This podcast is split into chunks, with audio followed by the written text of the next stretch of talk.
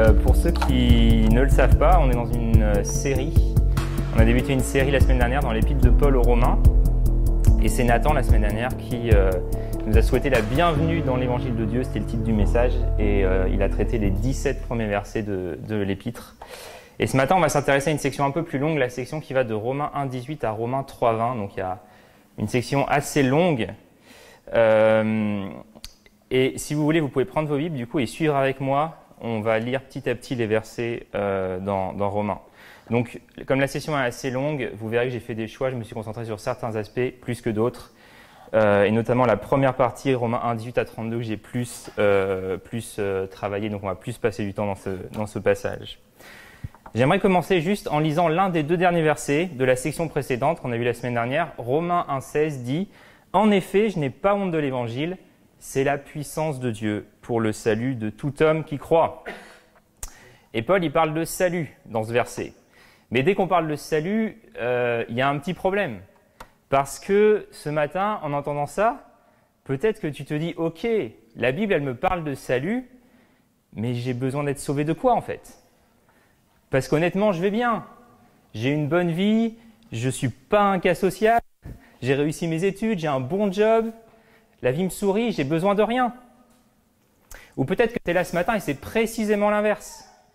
Tu as un domaine en tête, tu as une idée très précise de quelque chose dont tu aimerais que Dieu te sauve. Et c'est peut-être ce qui t'amène à être là ici dans une église ce matin parce que tu as un besoin, tu as un souci dans ta vie et tu aimerais que Dieu agisse. Mais quel que soit notre camp ce matin, qu'on soit euh, dans le camp de ceux qui éprouvent un besoin brûlant de l'intervention de Dieu, ou dans le camp de ceux qui se disent je vois pas pourquoi le Dieu de la Bible devrait me sauver, la Bible en fait elle nous apprend une vérité choquante, une vérité scandaleuse, une vérité qu'on est incapable d'accepter sauf par intervention divine. Et c'est la vérité de notre état réel et véritable sans Dieu et sans l'Évangile. C'est l'objet de ce qu'on va voir ce matin. Merci Deborah. Ce matin, on va voir quel est notre problème. On va voir de quoi on a besoin d'être sauvé. On va voir l'être humain, vous et moi, dans notre état naturel, sans Dieu et sans l'Évangile. Et on va voir qu'on est dans un état de culpabilité objective et universelle et que c'est notre problème à tous.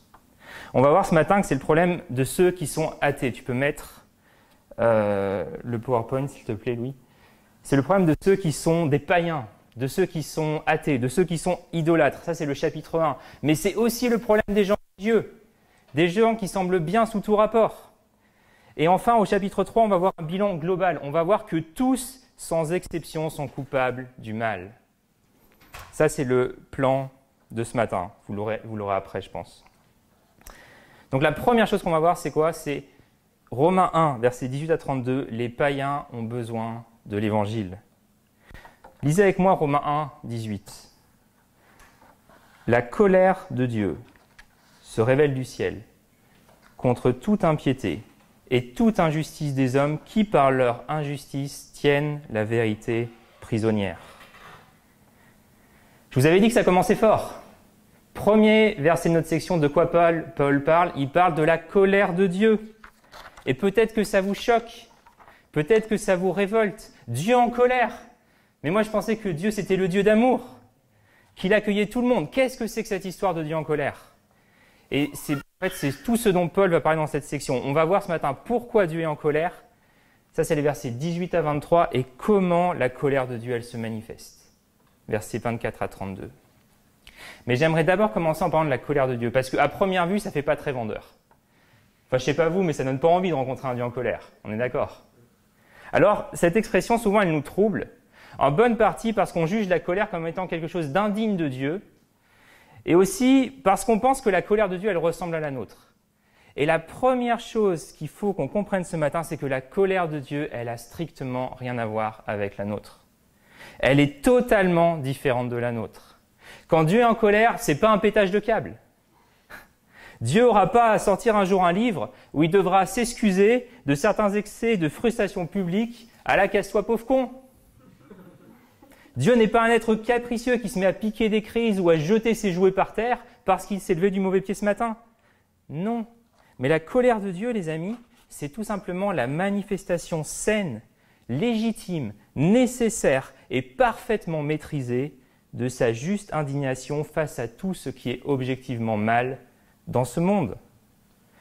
Et on peut comprendre ça parce que nous-mêmes, il nous arrive, en tout cas je pense que ça nous arrive, d'éprouver de l'indignation face aux injustices qu'on voit dans ce monde, d'éprouver de l'indignation face aux actes intolérables qu'ils ont commis dans notre pays et dans ce monde. Alors, pourquoi Dieu est-il en colère? Ça, c'est les versets 18 à 23. Pourquoi Dieu est en colère? Dieu, il est en colère pas à cause d'un acte, mais à cause d'une attitude. À cause d'une attitude. Souvent, on pense que Dieu est en colère à cause de ce qu'on a fait, à cause de quelque chose qu'on aurait mal fait ou, de je ne sais quoi. Mais Dieu est en colère à cause d'une attitude. À cause, et c'est quoi cette attitude? C'est la suppression de la vérité. Dieu est en colère parce que la vérité, elle a été troquée contre un mensonge. Regardez cette vérité en question qui a été supprimée, verset 19. Car ce qu'on peut connaître de Dieu est évident pour eux, puisque Dieu le leur a fait connaître. En effet, les perfections invisibles de Dieu, sa puissance éternelle et sa divinité, se voient depuis la création du monde. Elles se comprennent par ce qu'il a fait. Et, Paul, il n'est pas en train de nous inviter ici une philosophique. Il n'est pas en train de nous dire que la découverte de la vérité serait réservée à quelques érudits, mais le message ici, c'est que notre monde, notre univers, en fait, doivent nous mettre la puce à l'oreille quant à l'existence d'un Dieu. Ce que Paul essaie de nous dire ici, c'est regarde et constate la beauté de notre univers, que ce soit à l'échelle microscopique ou que ce soit à l'échelle galactique. Cet univers, il nous émerveille, il nous humilie. Et finalement, franchement, quelle que soit notre opinion sur Dieu ce matin et sur la religion, on se retrouve tous dans le propos de Voltaire, qui disait cet univers m'embarrasse et je ne puis songer que cette horloge existe et qu'il n'y ait point d'horloger. Il y a une, anecdote sur Isaac Newton. Un jour, il était dans son laboratoire. Il avait fabriqué une magnifique maquette de l'univers avec toutes les planètes, les rotations, euh, les orbites de chacune de celles-ci, etc. Et il y a un ami scientifique qui rentre dans son, labo, qui vient voir Isaac Newton et lui dit Waouh, sérieux, c'est toi qui as fait ça, c'est magnifique. Et Newton, lui dit Non, non, grand coup de peau, ça a débarqué tout seul.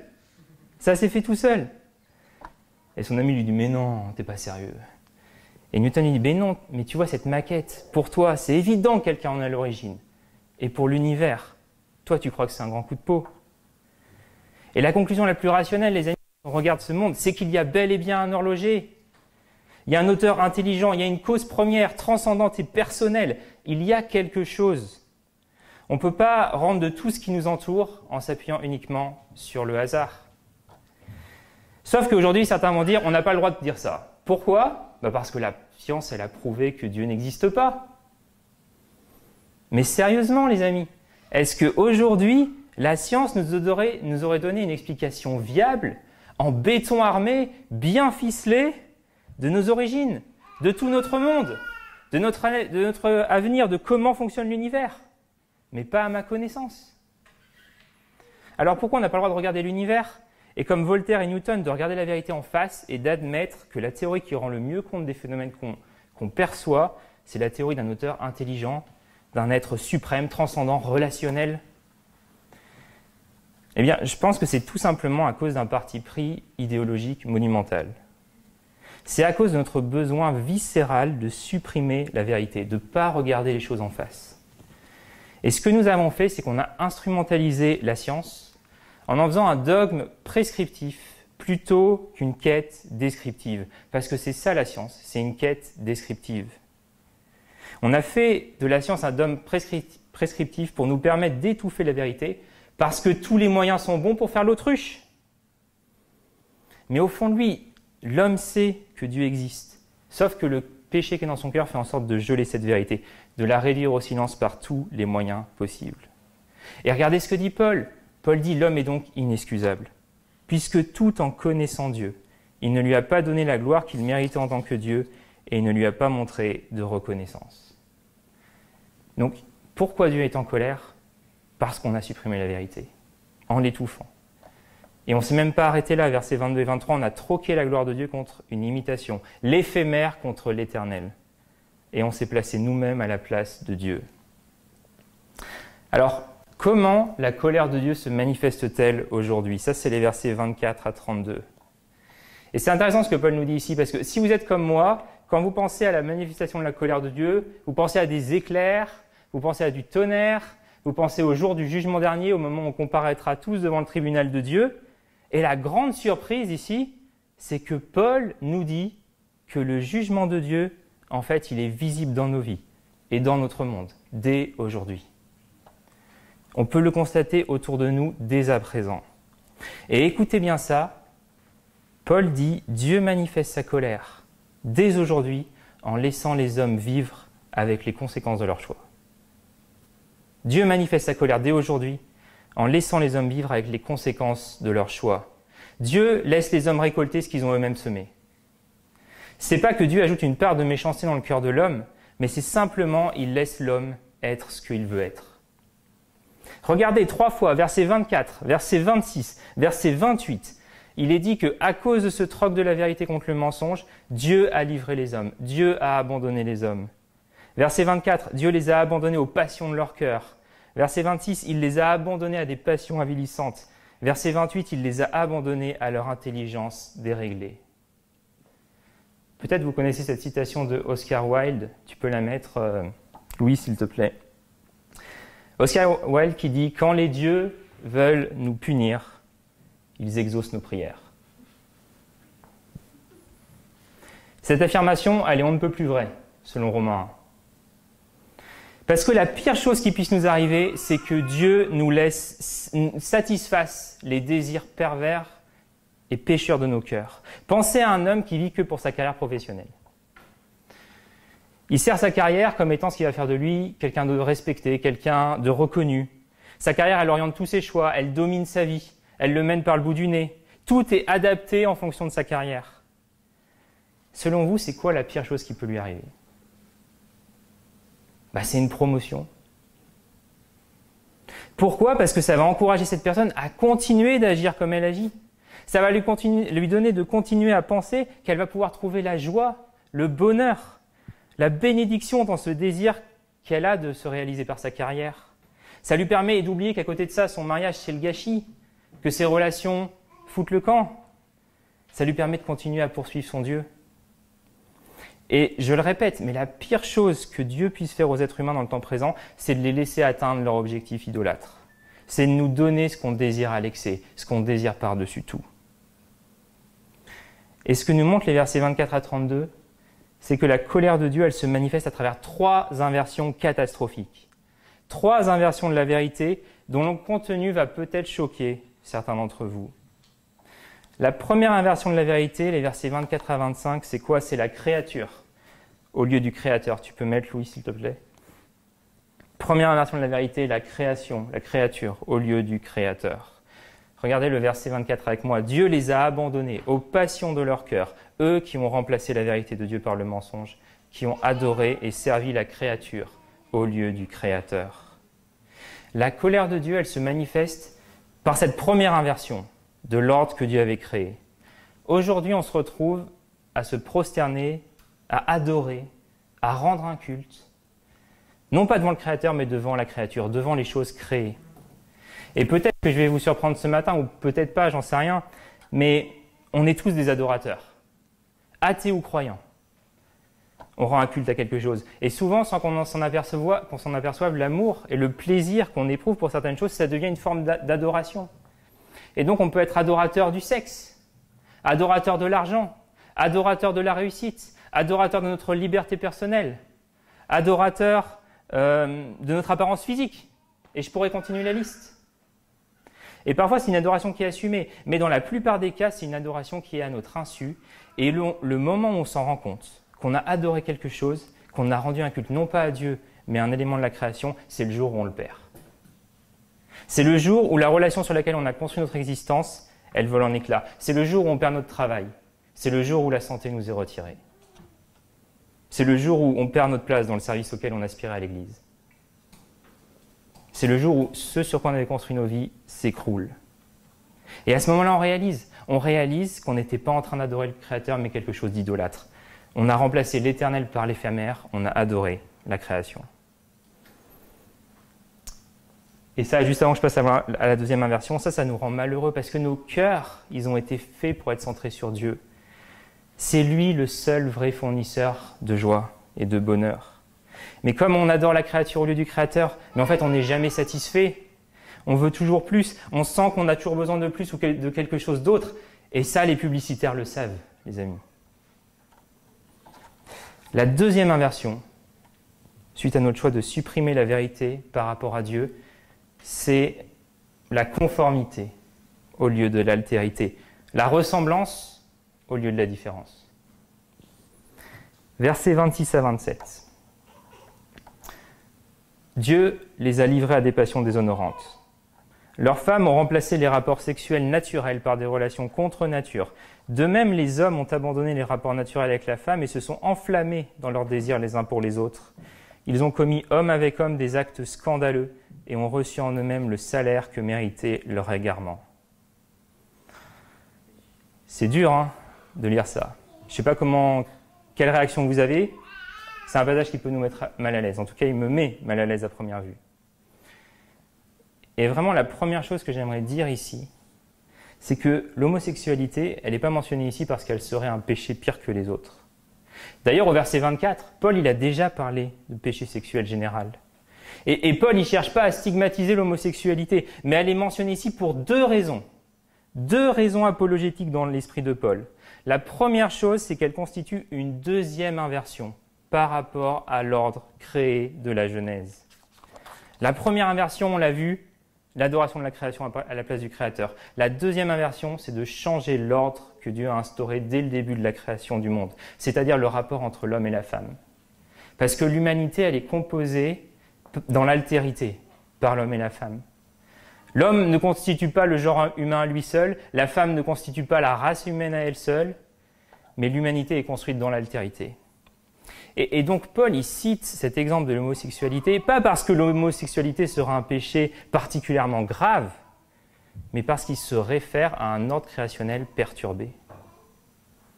On a supprimé la vérité et on a inversé pour notre malheur l'ordre créationnel de Dieu. Ce que Dieu avait déclaré comme bon, nous on l'a regardé comme mauvais. On a redéfini le bien et le mal et c'est ça en fait l'essence du péché c'est redéfinir nous-mêmes selon nos propres standards le bien et le mal. C'est appeler le mal bien et le bien mal. Et la deuxième raison, pourquoi Paul mentionne l'homosexualité, c'est parce que les juifs, comme beaucoup de païens à l'époque, en fait, ils considéraient les rapports homosexuels comme étant quelque chose de particulièrement répréhensible. La, plupart des lecteurs de Paul, en lisant ce passage, ils allaient dire Bah oui, bien sûr, t'as raison, Paul.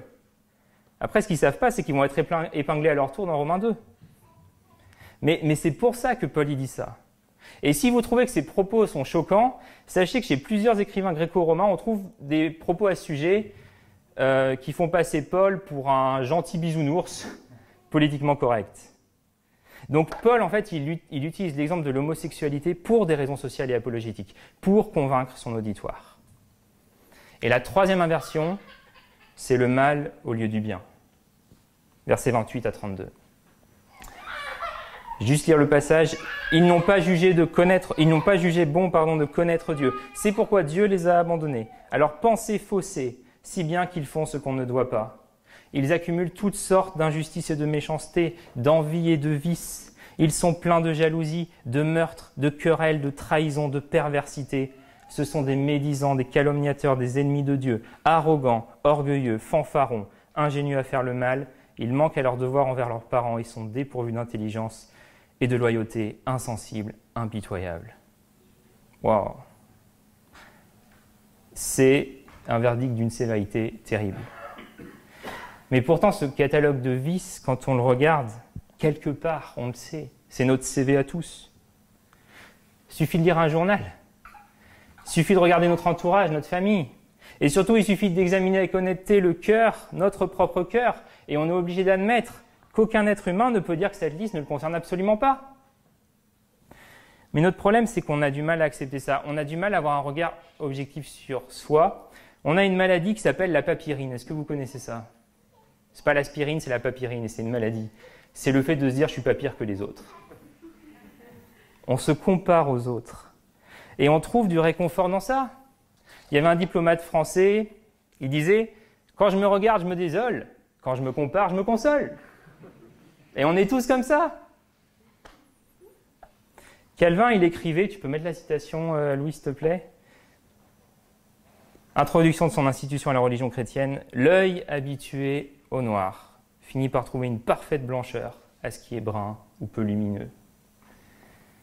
Et notre œil, il est habitué au noir dans ce monde, les amis. On regarde les JT, on voit des guerres, on voit des meurtres, on voit le mal sous toutes ses formes. Et nous, on se regarde et on se dit, bah ça va, franchement. J'ai tué personne. Mais c'est pas ce que la Bible dit, c'est pas le verdict de la parole de Dieu sur nous. Et la Bible, elle dit plutôt que chacun se plaigne de ses propres péchés. Considérons notre conduite, examinons-la et revenons à l'éternel. Ça, c'est Lamentation 3, versets 39 à 40.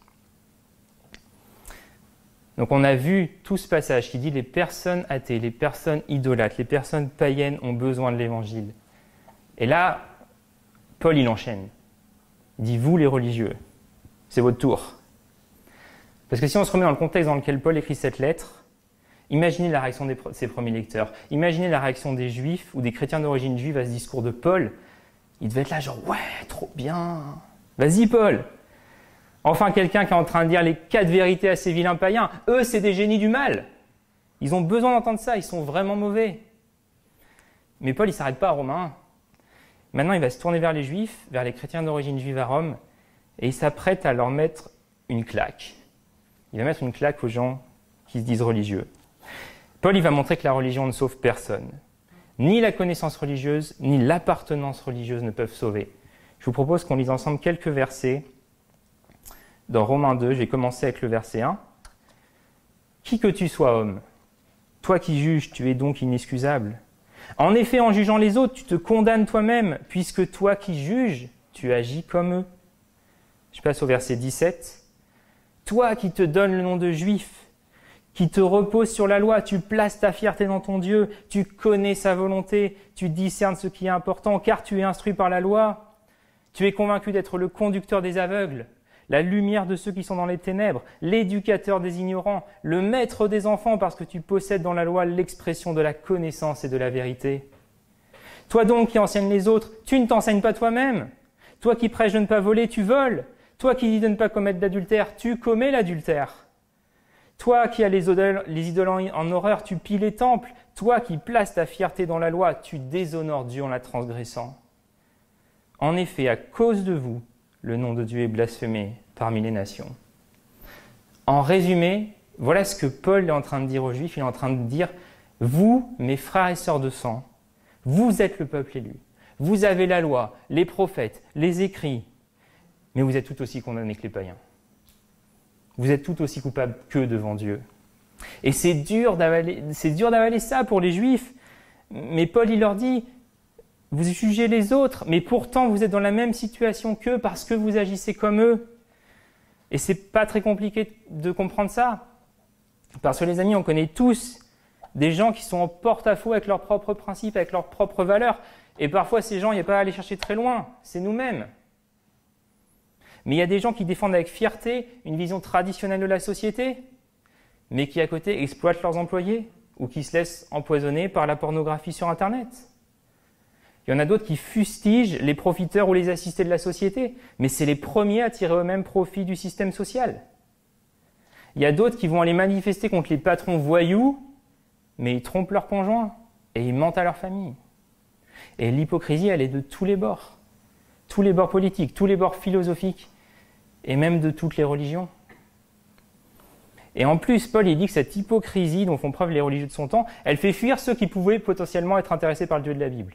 Il dit à cause de vous et de votre comportement, bah, les, païens ne s'intéressent pas à Dieu. Et cette critique, on peut la recevoir pour nous aussi, je pense.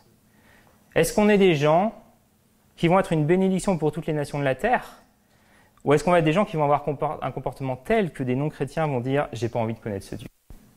Pas à cause de Dieu, mais à cause de ceux qui se réclament de Dieu. Il y a un peu plus d'un siècle, voilà ce qu'écrivait le philosophe Friedrich Nietzsche il était fils de pasteur. Il dit si les chrétiens avaient un peu plus une gueule de sauver, ça donnerait davantage envie de s'inscrire. Et moi, ça me fait sourire et à la fois c'est dramatique. Ce qui a éloigné Nietzsche du christianisme, entre autres, c'est l'attitude de ceux qui se disaient chrétiens en son temps. Et, les amis, la religion sans Jésus, c'est une illusion. Parce que vous voyez, le religieux, il pense qu'il y a deux groupes. Il y a les mauvais, il y a ceux qui désobéissent à Dieu, il y a ceux qui sont les rebelles, et il y a les bons. Il y a ceux qui ont la connaissance de Dieu et dont le religieux fait partie. Et pour contrecarrer cette vision du monde, Jésus, un jour, il a raconté une histoire. On est un mardi soir, il y a une soirée de prière qui est organisée dans l'église. Il y a un homme d'une trentaine d'années qui entre dans le bâtiment, il salue tous les gens qui sont là en souriant. Il a une Bible sous le bras, il est engagé dans l'église, il fait de la guitare le dimanche matin, et il vient à toutes les réunions de l'église depuis des années. Il est très populaire, il est très apprécié, voilà, il a de nombreux amis dans l'église. Et la réunion commence, il va s'asseoir ici, au premier rang. Il a sa chaise à cet endroit depuis des années. C'est pas contre toi, hein, C'est un personnage que personne ne connaît, d'accord? Il s'assoit au premier rang, il a sa chaise à cet endroit. Et à un moment donné, c'est le temps des offrandes. Donc là, qu'est-ce qu'il fait? Il sort son carnet de chèques, il écrit un montant assez important. Il signe et il donne le chèque. Et il prie, oh Seigneur, vois ce que je viens de te donner. Vois comme ma vie est bien ordonnée devant toi. Vois tout ce que je fais pour toi. Ne m'oublie pas en retour. Ce soir, tout au fond, le même soir, au dernier rang, il y a une femme, à moitié dénudée, elle sent l'alcool. Elle est toute seule au dernier rang et personne n'a voulu se mettre à côté d'elle et tout le monde prend bien le soin de l'éviter. Ses parents l'ont mise dehors de chez eux il y a quelque temps parce qu'ils n'ont pas supporté quand elle leur a avoué qu'elle avait une orientation homosexuelle. Elle n'a pas de diplôme, elle n'a pas de travail. Elle a nulle part où aller parce que toute sa famille la rejette. Alors elle se prostitue pour survivre. Elle vient à moitié dévêtue à l'église parce que son dernier client juste avant l'a agressée. Elle sent l'alcool parce qu'elle cherche à noyer son chagrin et sa douleur avec la boisson. Et elle prie à chaudes larmes Ô Seigneur, je t'en prie, aie pitié de moi. Pardonne mes fautes et mes péchés. Et cette parabole dans la Bible, c'est la parabole du pharisien et du publicain. Et voilà comment elle termine, Luc 18, verset 14. Je vous le dis, lorsque cette jeune femme quitta la réunion, elle était regardée comme juste, mais pas cet homme. En effet, toute personne qui s'élève sera abaissée, toute personne qui s'abaisse sera élevée. Voilà ce que dit un auteur chrétien, Cornelius Ventil, tu peux mettre la citation. Une personne est extrêmement perdue si elle est très bonne, parce qu'elle est bien plus aveugle sur sa condition que la personne qui échoue dans la vie et qui cherche du secours. Et c'est vrai que Jésus est venu dans ce monde, et qui l'a suivi?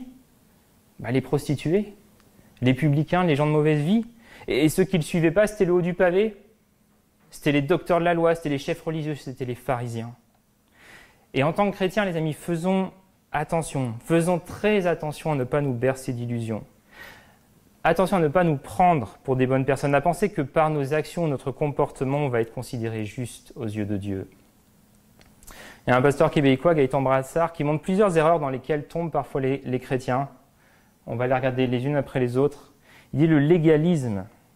C'est de penser de manière erronée que Dieu me considère juste grâce à mon obéissance supérieure.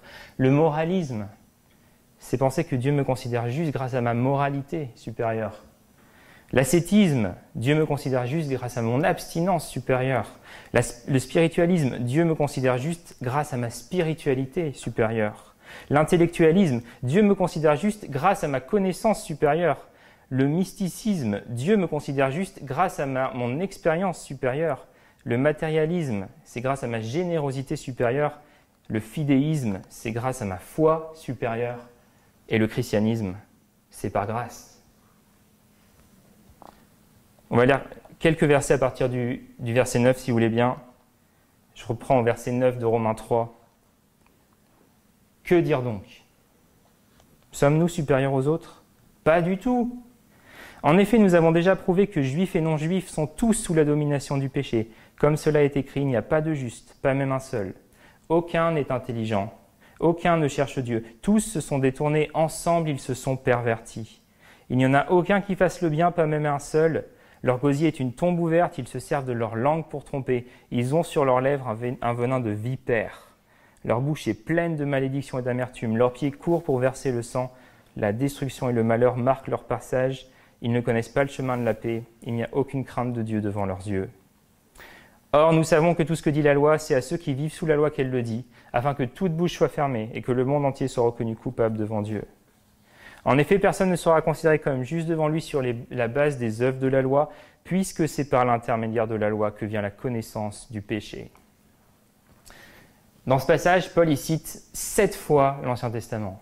Il va citer le Pentateuque, il va citer les psaumes, il va citer les prophètes, il va citer la sagesse de Salomon pour nous montrer que le témoignage de toute l'écriture, c'est que les êtres humains sont pécheurs et qu'ils ont besoin que Dieu pourvoie leur salut. Et le but de Paul ici, c'est d'enfoncer le clou. C'est de nous rendre clair une dernière fois qu'on a un besoin urgent de salut. Et sa conclusion, elle est au verset 9 et 10. Tout le monde est sous la domination du péché. Ça, c'est le verdict. On est tous, juifs et grecs, français et américains, pauvres et riches, sous la domination du péché. Et j'aimerais terminer avec ça ce matin en vous proposant une définition du péché d'après Romains 3. Alors oubliez les sept péchés capitaux, oubliez les péchés mignons, sortez-vous ça de la tête et regardez avec moi dès le verset 9. Ce passage, en fait, il nous présente le péché comme un état dans lequel on est. On est sous la domination du péché. Le péché, c'est pas d'abord un acte ou une transgression, mais c'est avant tout un état. C'est l'état de l'humanité devant Dieu depuis le péché d'Adam. On est pécheur. Et c'est un théologien Sproul qui dit on n'est pas, nous ne sommes pas des pécheurs parce que nous péchons, mais nous péchons parce que nous sommes pécheurs. Et regardez aussi les versets 11 et 18. Comment le, péché est présenté? Aucun n'est intelligent, aucun ne cherche Dieu. Il n'y a aucune crainte de Dieu devant leurs yeux. Et vous voyez ici qu'il est d'abord question d'une attitude, d'un état d'esprit, d'une rupture relationnelle entre nous et Dieu. Et si vous voulez bien comprendre le péché d'après la Bible, il faut comprendre qu'il s'agit d'abord d'une rupture relationnelle. Une rupture de relation entre Dieu et nous. Et si vous êtes en couple ou vous avez été en couple, je pense que on peut comprendre ça parce que quand la relation va bien, généralement le comportement y suit. Quand on est fou amoureux, ben, on ne se prend pas la tête. Par contre, quand la relation est en mauvais état, on est capable de se créer un incident diplomatique pour une serviette mal rangée ou pour une course qui a été oubliée. Et, et c'est pareil avec Dieu. Le fait que nous faisons les péchés au pluriel, les offenses, ça c'est simplement la preuve qu'il y a de l'eau dans le gaz dans notre relation avec Dieu. Les offenses commises, elles sont un symptôme en fait d'une maladie relationnelle profonde et cette maladie, elle concerne l'ensemble de l'humanité. Donc vraiment, le but de Paul, là, dans ces passages qu'on a vus, dans ces trois premiers chapitres de l'Épître aux Romains, c'est de nous aider à comprendre qu'on est malade. Et, et, si on saisit ce message, si on saisit qu'on est malade, alors ça veut dire que l'Évangile est pour nous parce que Jésus est venu pour les malades. Jésus peut nous guérir, il veut nous guérir, pas en nous demandant de faire mieux, pas en soignant nos symptômes, pas en ravalant la façade religieuse, mais en réglant lui-même notre problème relationnel avec Dieu, en réglant ce problème qui est la racine de tous les maux. Et si vous voulez savoir comment Jésus-Christ fait cela, il bah, faudra revenir la semaine prochaine avec Nathan, teaser. Nathan qui va nous parler des dix derniers versets du chapitre 3 de Romains. Alors je suis conscient que ce qu'on a vu ce matin, ça peut nous rendre inconfortables. Mais c'est la parole de Dieu. On veut prêcher tout le conseil de la parole de Dieu, pas juste les passages qui nous font plaisir. Et la mauvaise nouvelle qu'on a vue ce matin, c'est vrai qu'elle peut nous choquer. Mais la bonne nouvelle, elle arrive. Et ces passages de Romains 1.3, c'est la toile de fond un peu sombre, certes, mais sur laquelle le joyau de l'Évangile y brille d'autant plus. Et je vais conclure avec une remarque et une citation. Paul, il commence son épître avec le problème. Le problème qui est le péché. Mais il ne termine pas avec le problème. Et il ne place pas non plus au centre de son épître ce problème, tout simplement parce que le message central de Romains et le message central de l'Écriture, c'est pas le péché. Le message central de l'Écriture, c'est la patience de Dieu et le pardon du péché qui est au centre des Écritures. Et la spiritualité chrétienne est vraiment, retenez bien ça, c'est pas une spiritualité de la faute ou de la culpabilité.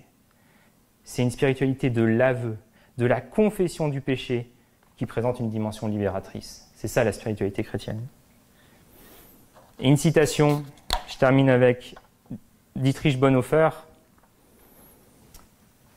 Voilà ce qu'il dit dans, De la vie communautaire. un de ses livres, il dit Certains chrétiens veulent bien être une communauté de croyants, de gens pieux, mais non une communauté d'impies, de pécheurs.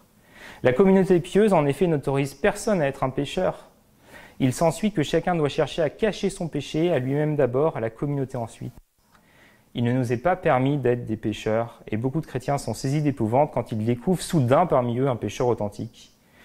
Aussi bien préférons rester seuls avec notre péché, et cela au prix du mensonge et de l'hypocrisie, car en fait, nous sommes bel et bien des pécheurs. Bienvenue dans l'Église. Bienvenue dans une communauté de pécheurs. Et dans cette communauté de pécheurs, les amis, on est invités à être nous-mêmes, à pas cacher nos péchés, à les confesser les uns aux autres et à faire preuve, à l'exemple du Christ, de grâce. De grâce les uns envers les autres. Alors je termine sur ça. Ce matin, je vais juste vous inviter à prier pour conclure. Et je te laisse la parole après, euh, Nathan. Je vous invite à la prière pour, pour terminer.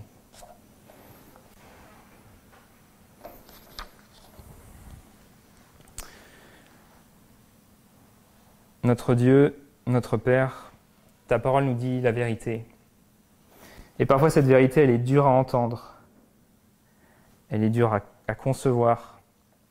Mais Jésus-Christ a, a, dit qu'il était venu non pour euh, des bien portants, mais pour des malades. Non pas pour appeler des justes, en tout cas ceux qui se croient justes, mais pour appeler des pécheurs. Et ma prière ce matin, Seigneur, c'est alors qu'on a traversé ces chapitres de Romains 1 à 3, c'est que tu nous donnes de nous examiner reconnaître avec honnêteté, avec humilité, notre état réel devant toi, le besoin de salut, le besoin de l'Évangile. Seigneur, qu'on puisse dire oui, qu'on puisse plaider coupable devant toi. Et c'est aussi pour ça qu'on veut te louer, Seigneur, parce que tu es venu et tu as fait pour nous ce que nous, on ne pouvait pas faire pour nous, Seigneur. Alors qu'on était sans force, tu es venu et tu nous as rejoints à travers ton Fils, à travers l'Évangile. Et c'est, à travers, et c'est pour ça qu'on veut aussi te louer ce matin. Alors Seigneur, je te demande que tu suscites la foi, la repentance dans nos cœurs et la, l'adoration, la louange envers toi pour ce salut qui est si grand. Merci parce que la hauteur de notre perdition a été largement dépassée par la hauteur de ton amour. En Jésus-Christ. Amen.